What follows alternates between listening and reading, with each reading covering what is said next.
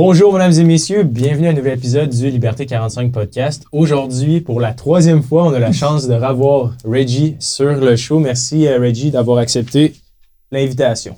Merci à vous de m'avoir invité à nouveau. On l'a mise en contexte, je pense que pas- plus nécessairement. Non, euh, tout le monde le connaît. tout le monde le connaît, fiscaliste, euh, professeur, etc. Écoute, je peux plus marcher dans la rue, c'est fou. On est top 100, 96e place Au Canada, au ouais. Canada au complet dans tous les podcasts confondus. là. Quand même. C'est quand même. euh, Avec le, ah, juste en français ou en anglais aussi? euh? tout complet. ouais. Ah ouais, Wow, 96e, félicitations. ouais. Mais je pense qu'il y a énormément de gens au Québec qui écoutent des podcasts. Parce que.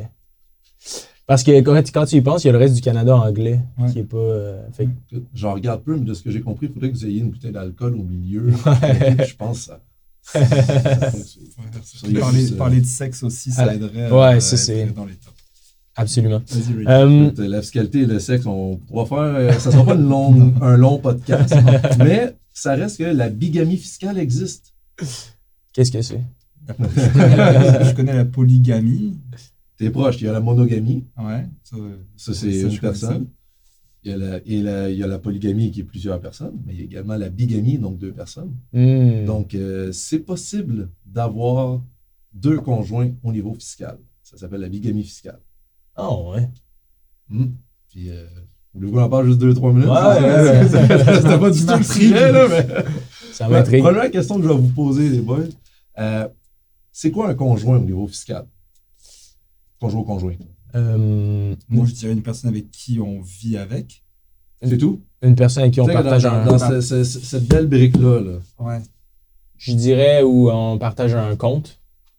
partage un compte, Ben, on peut avoir un compte conjoint.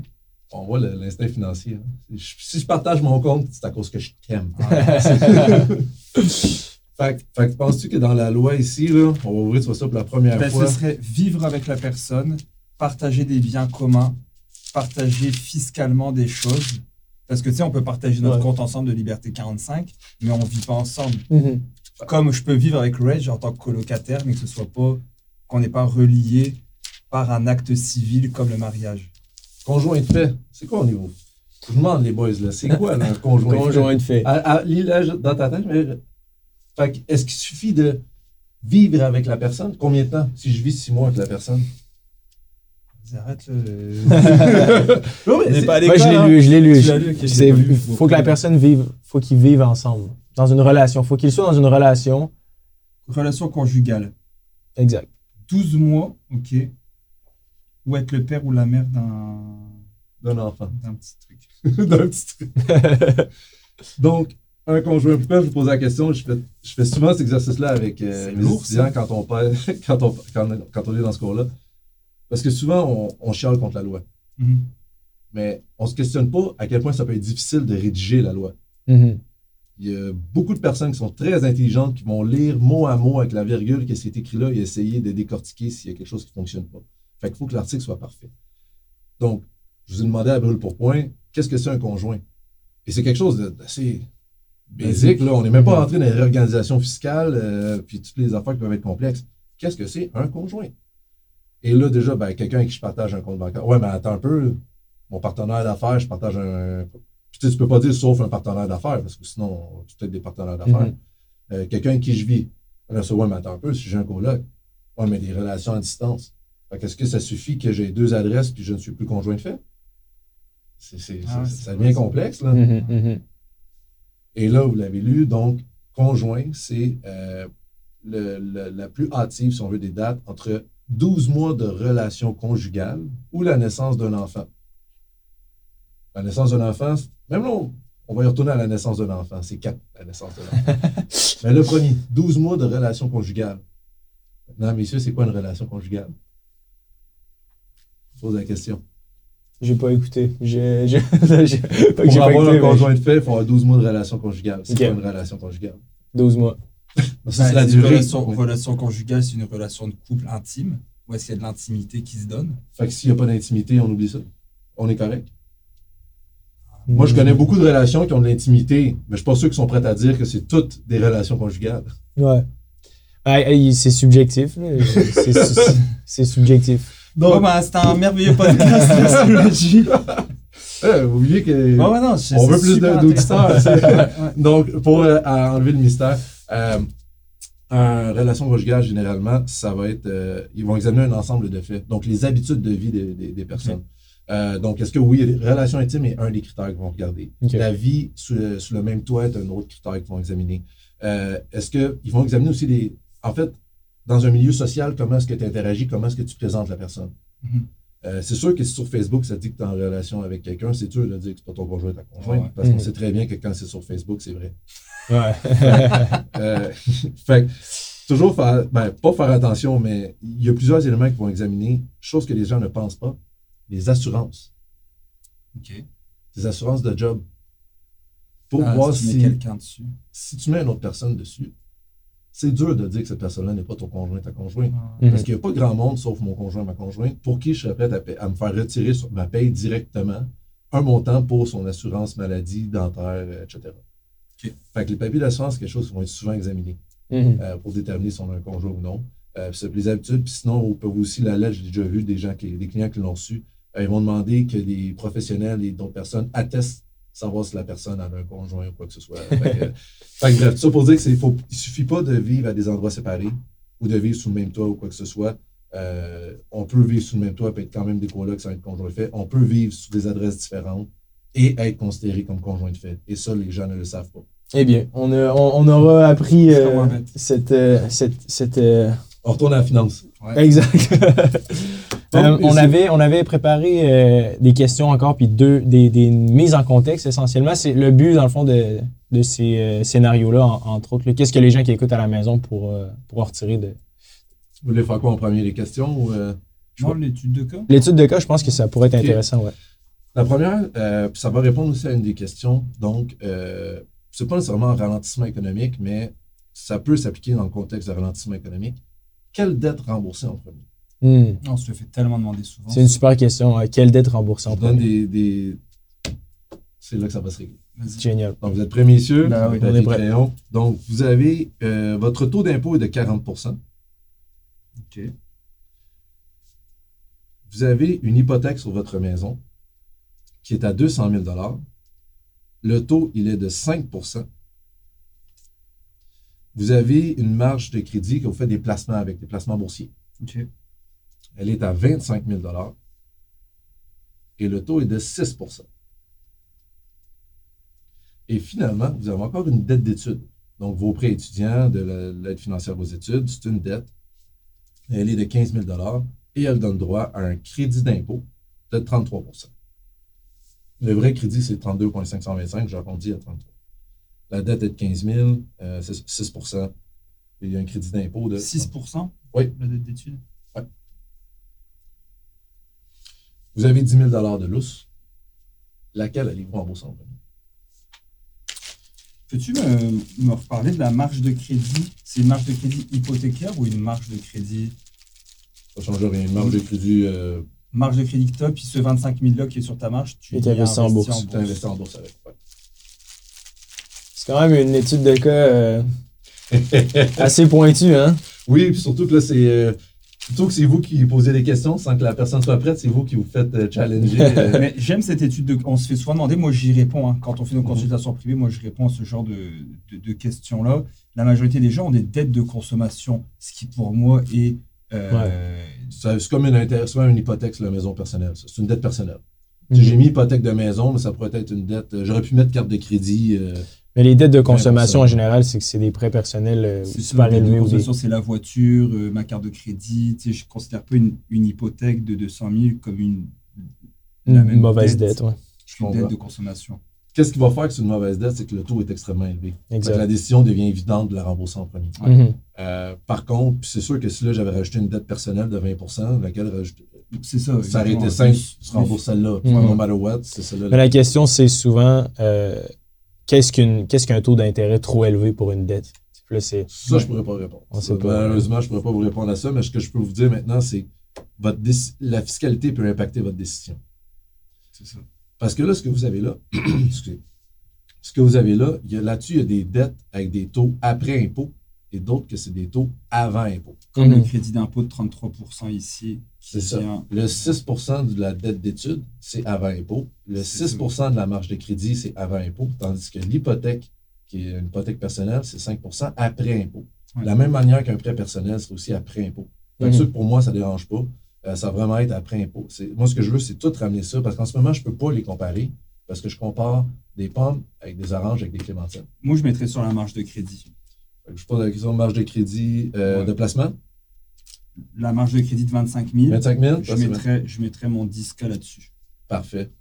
Vous, M. Hubert? J'irais avec la méthode de- des cascades où euh, c'est plus motivant de d'éliminer. Tu sais, si on a énormément de dettes, souvent, ce qui est le fun, c'est de voir une, une dette partir en premier, C'est sûr.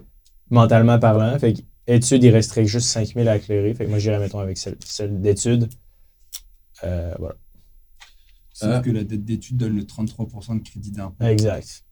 Donc, fiscalement parlant, ce serait peut-être moins avantageux, Mais mais mentalement. Mais il faut ramener ça à la finance. Mm. Faut ramener, parce que oui, fiscalement, il y a un crédit d'impôt, mais on va ramener ça à la finance. On va vraiment faire le pont Mhm. entre la finance et la fiscalité.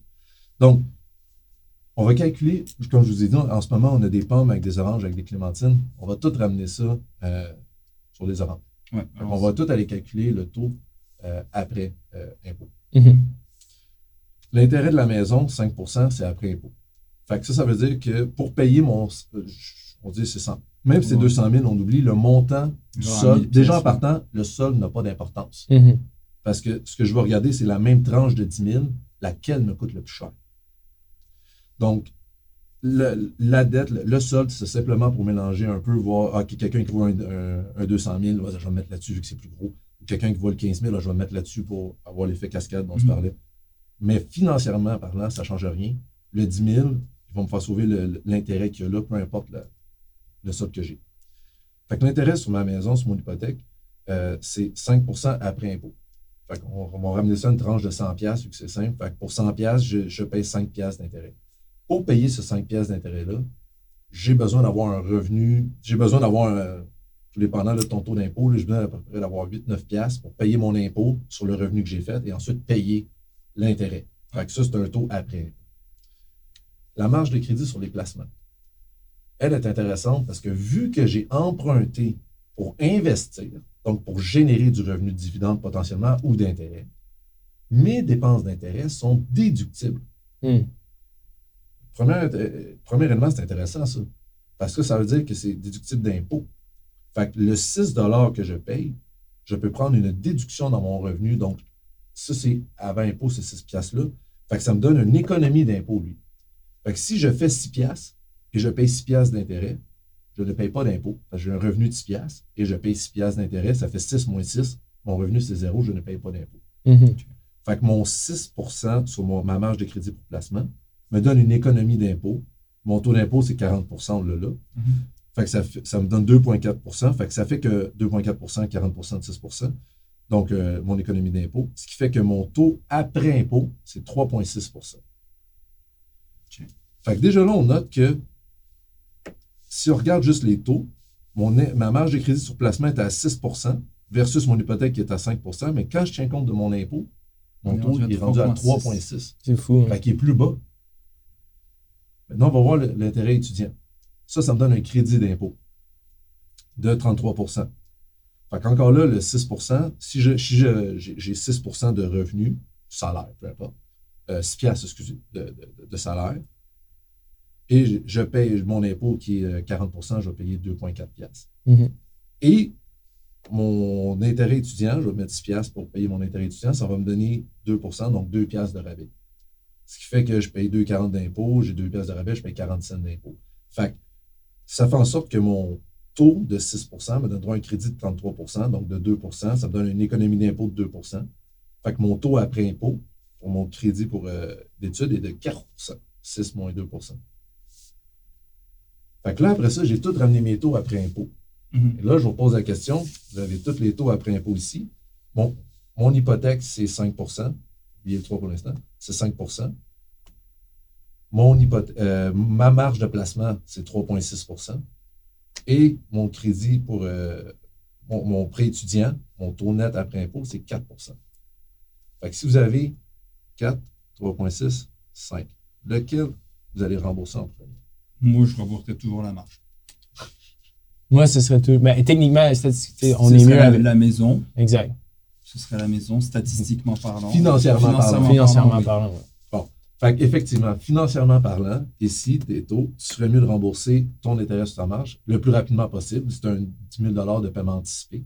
Parce que euh, c'est ça, c'est le, le- l'emprunt qui te coûte le plus cher au niveau Ouais. du taux d'intérêt. Ouais. Fait que les autres, ça me dérange moins. Tu sais, le, le même 10 000, mais d'un côté, il me coûte ici 500 360 400 Tu sais, je te compare ça un petit peu Mhm. avec le S&P 500 en bourse. Statistiquement parlant, il n'y a rien qui bat le S&P 500. Mais est-ce que tout le monde devrait investir tout son argent dans le S&P 500 Mhm. La réponse est non. Mais pourquoi irais-tu quand même? Je suis, je suis curieux, je- est-ce que je ne m'attendais pas à cette réponse-là? Pourquoi est-ce que malgré que tu vois que c'est plus avantageux de rembourser l'hypothèque personnelle, dans ce cas-ci, Ouais. c'est pas, un- pas tout le temps le cas. Il faut toujours faire les calculs.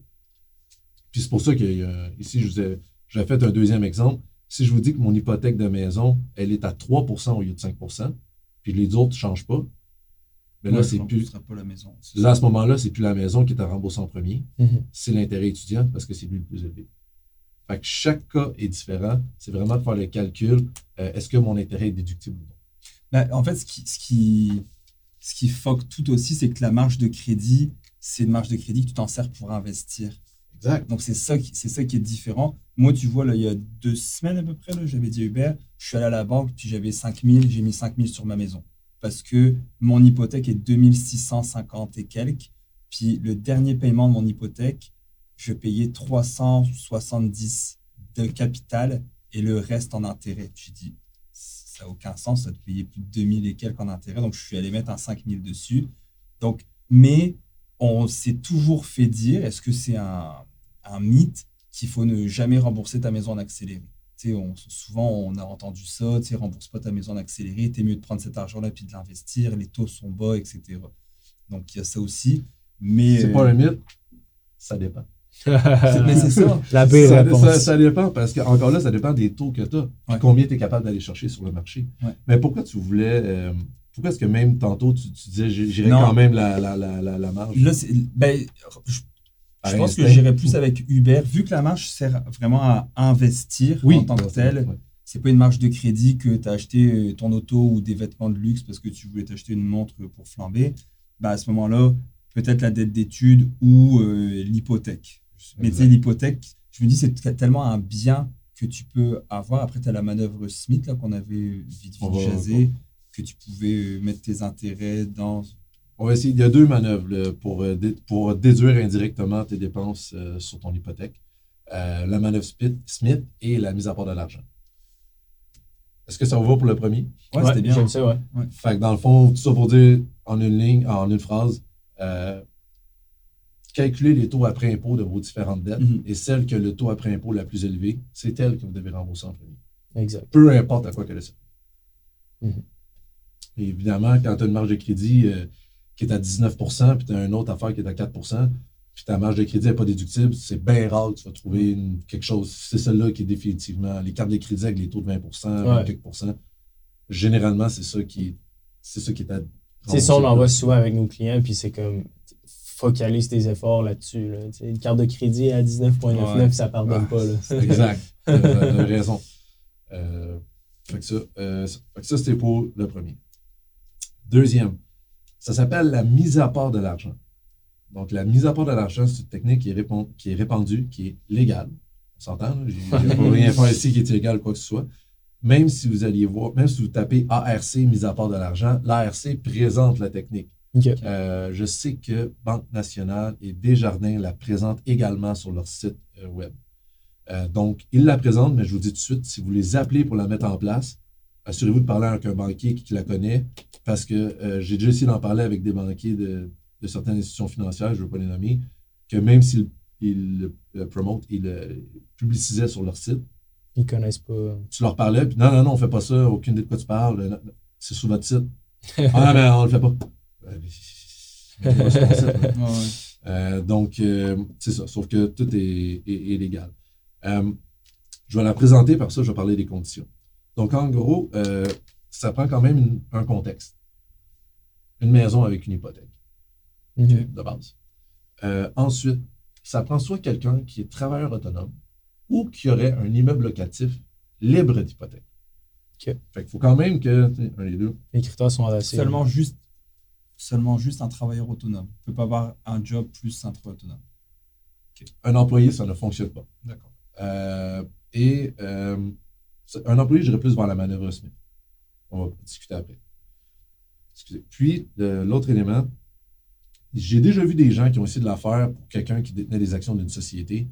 Je n'entrerai pas là-dedans. Euh, puis, évidemment, euh, petit warning, tout ce que je présente là, évidemment, consultez un fiscaliste ou quelqu'un qui se connaît avant. Fait, partez pas juste avec ce qu'on dit là en cinq Ouais. minutes. Puis l'appliquer. faire. Euh, Mais l'avantage de cette stratégie-là, avant qu'on l'explique en détail, le but, dans le fond, de cette stratégie-là, c'est de faire quoi?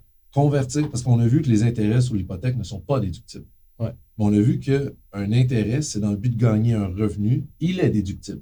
Donc, si j'emprunte pour investir à la bourse, c'est déductible. Si j'emprunte pour acheter un immeuble, c'est déductible. Si j'emprunte pour lancer une entreprise, c'est déductible. Si j'emprunte pour reprêter à quelqu'un l'argent avec intérêt, c'est déductible. Euh, donc, pour déduire un intérêt, ça prend quatre, quatre conditions. Euh, de l'argent emprunté ou une somme payable, euh, avec une obligation légale de rembourser l'argent, avec les intérêts évidemment, un montant payé ou payable, et que ce soit utilisé en vue de gagner un revenu. OK. Ça, Il y en a qui sont vraiment, qui font comment, il n'y a pas rapport. Elle n'y avait un C de la loi. J'ai donné le cours cette semaine, fait que je le connais bien. fait que, euh, ça, fait que c'est nos quatre critères pour pouvoir déduire euh, l'intérêt. Fait qu'il faut rentrer dans ces critères-là. C'est avec ça qu'on travaille. Donc, j'ai ma maison, j'ai mon hypothèque, hypothèse 400 000 J'ai mon travailleur autonome, on va prendre un exemple, un médecin qui a beaucoup de dépenses euh, annuellement et qui a beaucoup de revenus annuellement. Donc, qu'est-ce que notre travailleur autonome va faire? Il va s'ouvrir un compte pour encaisser tous ses revenus. Première étape, j'ouvre un compte, j'encaisse tous mes revenus. Je vais ensuite à la banque, j'ouvre une marge de crédit hypothécaire. Et toutes mes dépenses d'entreprise vont être payées avec la marge de crédit hypothécaire. Et moi, je vais me servir des revenus que j'ai mis dans mon, que j'ai isolés dans un compte pour rembourser mon hypothèque de maison rapidement. Qu'est-ce que ça va faire? J'avais mon hypothèque de maison, j'avais ma marge de crédit hypothécaire, hypothécaire qui est à zéro, et j'ai mes revenus ici que j'encaisse tout le temps. Mes dépenses d'entreprise, si on a envie de gagner un revenu d'entreprise, vont augmenter ma marge hypothécaire. C'est ma marge hypothécaire qui paye toutes ces dépenses-là. Fait que ma marge hypothécaire augmente. Je prends tous mes revenus, je clenche mon hypothèque de maison. Mon hypothèque de maison. Les intérêts sur mon hypothèque de maison ne sont pas déductibles. Si je clenche le remboursement, Change rien. je le rembourse plus vite, je vais payer mon intérêt. Puis ma marge de crédit hypothécaire, elle, qui sont pour mes dépenses d'entreprise, mes intérêts sont déductibles parce qu'ils ont été utilisés directement pour gagner un revenu d'entreprise. Hmm. Fait que ça fait que ma marge de crédit hypothécaire, elle, tous mes intérêts que je paye là-dessus, c'est déductible d'impôt. Les deux, un qui descend, l'autre qui monte. Puis je vais me retrouver après un certain temps, dans mon exemple, j'ai 400 000 de marge de crédit hypothécaire, dont mes intérêts sont déductibles, et j'ai remboursé ma marge de crédit, euh, excusez, mon hypothèque de maison. Et là, après ça, je rembourse Ta marge de crédit. ma marge de crédit hypothécaire graduellement en fonction de. Mhm. C'est intéressant. Puis, le, le- parlons de la manœuvre Smith, parce que je. Euh, Juste avant, donc, Ouais. parce que ça, je veux juste prévenir les gens parce qu'il y a des risques relativement à ça. Oh, OK. Euh, déjà en partant, valider c'est quoi les, les pénalités, etc., pour rembourser son hypothèque de maison. Puis ça, ça, ça, vaut, ça vaut pour la manœuvre Smith, ça vaut pour la mise à part de l'argent, ça vaut pour tout ça. Ça prend quelqu'un de discipliné financièrement. Parce que comme je disais, la marge euh, hypothécaire, euh, la marge hypothécaire augmente, puis l'hypothèque de maison diminue. Mais si tu es revenu à la place de rembourser ton hypothèque, tu décides d'aller à Vegas, Ouais, ouais. ben là, qu'est-ce qui se passe? Ton hypothèque, elle reste là, puis ton autre marge, elle augmente. Là. Mhm. Là, tu arrives à un certain point où tu te ramasses avec deux, marges hypothè- deux hypothèques de 400 000. C'est la Ouais. faillite. Mhm. Fait que ça prend quelqu'un de très discipliné au niveau financier qui est capable de gérer son argent. Fait que si vous êtes du genre à avoir 100 pièces en dépenser 100, 100 ou 110, ne faites pas ça. Ce n'est pas pour vous. Euh, c'est la pire chose que vous pouvez faire. Vous allez vous mettre dans le trouble et vous ne faites pas ça. Euh, fait que discipline financière, sinon faillite, estimer les pénalités pour le remboursement hypothécaire. Euh, et ça prend quand même soit un immeuble libre de dette qui a des dépenses qu'on peut mettre sur une marge hypothécaire Ouais. ou une entreprise, ça va être autonome, qu'on peut avoir des dépenses d'entreprise. C'est quand même euh, intéressant. Je savais pas que c'était euh, une, une méthode qui existait. C'est la première fois que j'entends parler. J'ai quelqu'un qui le fait dans mon entourage. là, qui faisait- lui, il est travailleur autonome. Puis est-ce que ça permet de sauver quand même pas mal d'argent? ou- Et lui, Ça il, ne- ça Ouais. dépend. il croyait à ça énormément. Là, il arrêtait pas de m'en parler. Lui, avec TD, il me disait que TD. si tu Fort probable. Fort probable. Ouais, en tout cas, il m'avait dit ah, si tu peux aller avec TD pour faire ça, mais je suis pas travailleur autonome, donc ça marchera pas. Ouais. Mais. Euh, avoir plus de difficultés. Puis, euh, ça fait que pour déduire les intérêts, ça, c'est qu'il faut que ce soit un but de gagner un revenu et il faut établir un lien direct entre l'argent emprunté et les dépenses. mhm. Fait que c'est ça qui est important, c'est le lien direct qui est fait. On peut voir que la marge de crédit hypothécaire a servi à, a servi à acheter euh, des dépenses d'entreprise. Parce qu'on pourrait dire, ben là, tant qu'à faire tout ce fling-fling-là, fais juste rendre mes intérêts de maison déductibles, puis on n'en parle plus. Mhm. Non, ça ne marche pas parce que ça, c'est un bien personnel. Une maison, ça ne génère pas de revenus. Intéressant. Fait qu'est-ce que c'est un actif rendu là? Ouais. Peut-être pour un autre podcast, on va pouvoir demander à M. Lambert ce qu'il en C'est pense. Génial. Euh, la Man of Smith, ça m'intéresse beaucoup. Je pense qu'il y a beaucoup de gens euh, qui écoutent le podcast aussi qui nous ont déjà écrit à ce sujet-là. Ouais. Euh, la Man of Si- Smith, qu'est-ce que c'est et comment est-ce qu'on peut l'utiliser dans notre quotidien? Parfait. Euh, je n'irai pas dans les origines de la Man of Smith. Euh, ça vient plus de l'Ouest canadien. On, on le fait peu au Québec. Donc, la Man of Smith, qu'est-ce que c'est? Déjà, en partant, contexte, ça prend encore une maison ou un, un bien qui a une plus-value importante euh, sur laquelle il y a de l'équité. Donc, euh, dans mon exemple ici, j'ai une maison qui vaut 500 000 Euh, J'ai euh, une hypothèque, un solde d'hypothèque de 320 000 Fait que Qu'est-ce qui se passe? Normalement, je peux emprunter jusqu'à 80% de ma maison. 80% de la valeur de l'équité. Mhm. Fait que sur 500 000, 80% c'est 400 000. Fait que je peux emprunter qua- 400 000, mais j'ai déjà emprunté 320 000. Fait que j'ai un espace de 80 000. Donc, j'ouvre une marge de crédit euh, hypothécaire qui est rattachée à mon hypothèque de maison.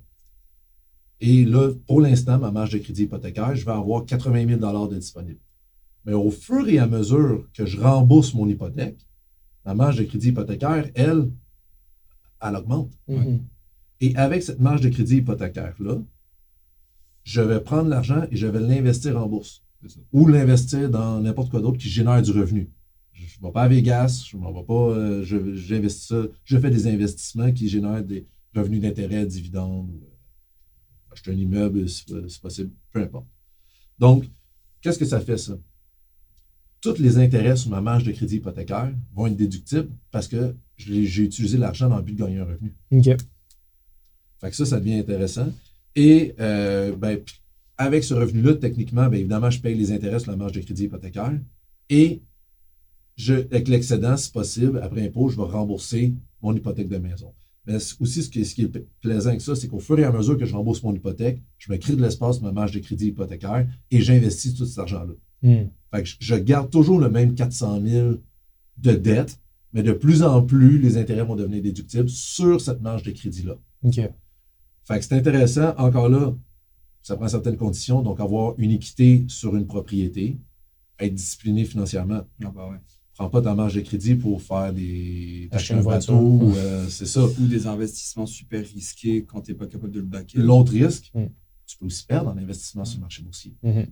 Parce que si finalement ton 80 000, tu l'as mis, tu as tout mis ça dans le marché de cannabis, tu as tout perdu, ben là, tu te ramasses que tu as encore 400 000 à payer. Ouais. Puis c'est plate, mais Ouais. tu fais pas d'argent avec ça. Non. Fait que, ou si tu as mis ça dans le penny stock, quoi que ce soit. Fait que tu n'as aucun rendement euh, garanti. Fait que tu peux faire des pertes. Ça va être des pertes en capital. Fait que tu ne peux pas nécessairement les utiliser contre tout type de revenus. À faire attention. Mhm. À faire attention. Puis, euh, ça. Fait que ça, c'est les gros risques de celle-là. Euh, puis d'expliquer bien à ta banque que tu as une marge de crédit hypothécaire, c'est d'habitude, ils vont bien. Ouais. Puis la Man of Smith, essentiellement, l'avantage également, c'est d'avoir plus de liquide, accès à de la liquidité plus facilement. Si, mettons, tu veux. Est-ce que la Man of Smith te permet essentiellement de pouvoir, tu sais, mettons, t'achètes un bien immobilier, puis après ça, de réinvestir rapidement sur un autre bien immobilier, si je comprends Oui, ben, bien. c'est que ça ressemble beaucoup, je trouve, au collatéral ou, Ouais. euh, ou simplement au refinancement. Ça. En fait, moi, j'ai réalisé que j'avais fait une Manor Smith avec mon, mon premier immeuble sans même m'en rendre compte. Euh, quand je l'ai refinancé ou quand j'ai réutilisé l'équité, c'est juste que là, étant donné que tu prends une marge de crédit, un produit financier qui est ta marge de crédit hypothécaire, qui est relié au solde de, ton, de ta vraie hypothèque, c'est que tu n'as pas besoin de rappeler à chaque fois pour augmenter ta marge. OK. Elle augmente automatiquement. C'est sûr que si ton équité augmente gros, ben là, faut que augmente euh, substantiellement. Mhm. Là, tu as besoin de, de contacter euh, ta, ta- ta banque pour euh, dire Ah. augmente euh, ma limite. Puis la, la Smith, si quelqu'un qui écoute le podcast veut aller plus loin, ou dans le fond, il faut aller voir un fiscaliste essentiellement ou faut? euh, le fiscaliste va pouvoir y expliquer, il va dire exactement ce que j'ai dit là. La seule différence, c'est qu'il va lui charger. Puis, C'est payant d'écouter le podcast. Ouais. Puis sinon, ça va vraiment être avec euh, le conseiller financier. Parce que c'est pas le fiscaliste qui va décider dans quoi tu fais tes placements. Mhm. C'est pas le fiscaliste qui va déterminer la valeur, le produit, etc. si c'est avec la banque. Fait que la, la, la valeur d'un bon courtier, euh, d'un bon banquier ou d'un bon conseiller de placement, Mhm. j'avais une. J'en parlais à un moment donné, même avec ma conseillère que je trouvais qu'elle était- qui faisait pas beaucoup de. qui était pas très proactive. Je changé. Puis j'en parlais même avec une institution qui travaille dans une banque. Je- Vous êtes assis dans une banque, là, les banquiers, même pas besoin d'être un big shot. N'importe qui qui est assis dans une banque, qui a des clients qui ont une maison pour la Manor Smith, qui ont des immeubles locatifs, qui ont quoi que ce soit, dès que vous voyez qu'il y a une équité, si moi j'étais à commission dans une banque, j'aurais mon portefeuille de clients, dès que je vois qu'il y a une équité que je peux faire, je l'appellerais puis je proposerais à Manor Smith, qu'est-ce que tu en penses si euh, la banque, on est prête à te prêter ça, on investit dans le temps, un produit croissant, le kit, oui, tu as des risques de perte, mais historiquement, le S&P 500, whatever, a généré 7-8 puis nous, on est prêt à te prêter à 3-4% Tu génères un net de 2-3 Tu n'as rien à faire, je t'envoie des papiers, tu as juste à signer. Tu as toutes les informations que tu peux quand tu es banquier. Tu peux tout faire ça avec ta liste de clients. Mhm. Imagine les commissions qui rentrent. Des fois, je me dis, ils sont assis sur une mine d'or, puis Ouais. Il y a aussi le fait que, tu malheureusement, ce qui arrive avec ce, ce- ce genre de mécanique-là, c'est que, tu des fois, des gens vont pas être conscients de. Sais, mettons, exemple, qu'ils vont prendre euh, cette stratégie-là avec leur conseiller financier qui le propose. Des fois, puis là, si jamais, mettons, il y a, il y a un crash boursier et tout, puis là, ils ont besoin de. c'est toujours un risque. C'est ça, il y a toujours le risque associé, mais c'est juste d'être conscient de, des gains potentiels aussi. Fait que, euh, dans les deux cas, je pense que ça fonctionne, mais c'est juste. J'ai l'impression que les gens qui vont se faire proposer ça par leur banquier, ils vont pas nécessairement comprendre en détail. sais. D'où l'importance d'avoir des podcasts qui, euh, Ouais. focus- qui ciblent l'éducation financière. Et, euh, Yes, il y a un euh, il y a un gars en ce moment d'influenceur, là. Je sais pas. Ouais, avec Anto Tran. On n'est pas dedans, là. On est, pas- on n'est pas assez populaire. Non, un gars là où est-ce que c'est des gens qui. Enfin, c'est ça, je trouvais ça drôle, bref, euh, petite parenthèse. a- t'es triste qu'on n'ait pas été invité? Non, mais je me dis, dans- c'est tous les plus grands, dans le fond, influenceurs, podcasts, etc. Puis je me dis, il n'y a rien dans les catégories éducation. là. Il y a drôlement inspirant. C'est le seul qui a pas mal de sens là-dedans. Là. euh, si tu voyais le nombre de followers que j'ai, tu saurais que je ne suis pas un grand influenceur, mais un petit. Ouais, écoute, c'est des. je, je crois que maintenant, la job des influenceurs, est-ce qu'ils pourraient plus s'orienter vers des sujets euh, plutôt que de faire de la promotion, essayer d'utiliser leur influence justement pour aider les gens, inspirer Ouais. les gens. C'est ce qu'ils disent qui, qui inspire les gens, mais inspirer peut-être voir justement l'éducation financière. Ça, c'est un autre débat. là. Je Ouais. préfère ne pas, euh, Non, pas c'est dire mon opinion. pas, euh, J'en ai une petite dernière.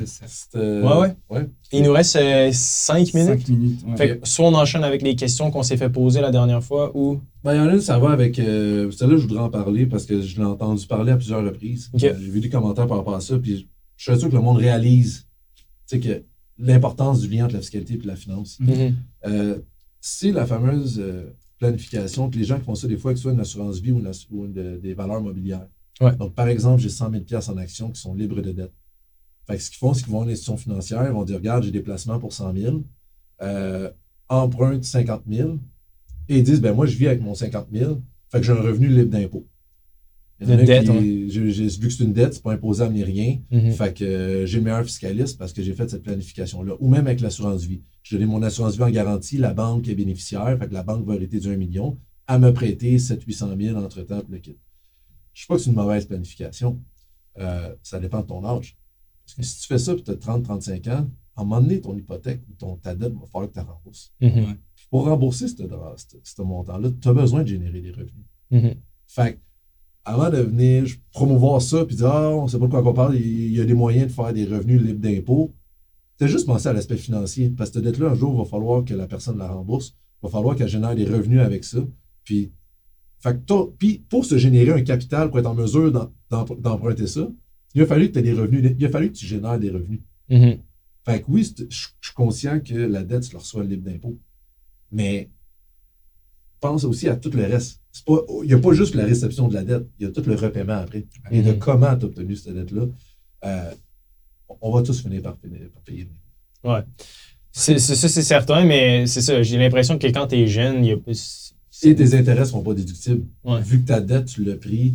Parce que même si tu donnes un immeuble locatif en garantie, ou tes placements en garantie, c'est l'utilisation des fonds de ta dette qu'il faut qu'il faut que ce soit dans le but de gagner un revenu. Fait que si tu as emprunté puis tu t'es servi de ça pour vivre, même si tu as tes actions en garantie, tes intérêts ne sont pas déductibles. Mhm. Fait que ça, c'est euh, ça, c'est quelque chose à, à considérer. L'important, c'est de générer de la valeur. Ou de- d'avoir un, un- un job que tu aimes, ou de, tu pars un projet où que tu génères de la, de la vraie valeur. Puis, il n'y a pas une mille et une façons de faire plus d'argent. Oui, il y a des façons d'optimiser, mais ça risque qu'à la fin de la journée, si tu n'es pas capable de générer de la valeur, régler des problèmes, ou de faire, de- à travers ton travail, tu vas régler des problèmes aussi, ou d'attaquer directement le, le problème à la source puis de partir de ton propre projet. Oui, tu vas investir, ça va fructifier, ça va augmenter avec le temps, mais tu sais, à part ces trois trucs-là, tu peux optimiser ta situation, mais j'ai l'impression que sais, on peut pas, tu peux pas euh, passer à travers sans travailler. là, right? Là, T'as t'as pas le choix de donner de- des Ne pas efforts. passer go et réclamer 200 pièces. Ouais. Tu ne peux pas. Puis, toutes ces planifications-là, qu'on regardait la, la priorité de remboursement, mise à part de l'argent, manœuvre de Smith, euh, emprunté avec euh, garantie, ils ont toutes quelque chose en commun, la déductibilité des intérêts. C'est ça qu'on essaie d'aller chercher. Euh, bon, il y a des nouvelles mesures qui limitent la déductibilité, mais c'est quand, quand tu as, plus que 50 millions d'ac- d'actifs. Fait qu'on va oublier ça. Fait que c'est tout le temps la recherche de la déductibilité des intérêts. Et là, je vous ai donné les conditions. Fait que c'est ça qu'on va essayer d'aller chercher. Hmm. Toutes les planifications-là, tu regardes ça, basically, c'est quoi l'avantage? Mis à part de l'argent, je déduis les intérêts. Manœuvre de Smith, je déduis les intérêts. Euh, quelle, quelle, euh, quelle dette remboursée en premier? Ben, Je vais avec un taux après impôt pour tenir compte de ma déductibilité des intérêts. C'est ça le nerf de la guerre. Mhm. On peut chercher de minuit à 14 heures tout le kit, mais dans, en contexte de financement et de dette, c'est la déductibilité des intérêts qu'on veut aller chercher. C'est ça qui va être contesté. C'est ça qu'il faut bien backer, supporter. Merci. Merci, euh, euh, il va ouais. falloir que tu reviennes une quatrième fois parce que pour moi, j'ai des questions encore. Garde-la en réserve, puis il n'y a pas de problème. C'était encore une fois intéressant. La Man of Smith, euh, déductibilité des intérêts, la priorité. Euh, puis euh, ben, pour les gens qui ont d'autres questions, là, euh, encore, vous pouvez toujours nous écrire ou écrire à Reggie directement euh, ou sur notre page. à vous. Ouais, ça va mieux nous. Ouais. Sur notre page Instagram, on, va- on les triera. Sur notre page Instagram, vous pouvez euh, l'écrire, ça va nous faire plaisir euh, d'y poser si jamais euh, Reggie nous offre la chance de, de, de, de le revoir sur le podcast. Donc, euh, sur, ce, ouais, sur ce, merci encore une fois, Reggie. Puis euh, tout le monde à la maison, on se dit euh, à la semaine prochaine. À la semaine prochaine. Merci à vous autres.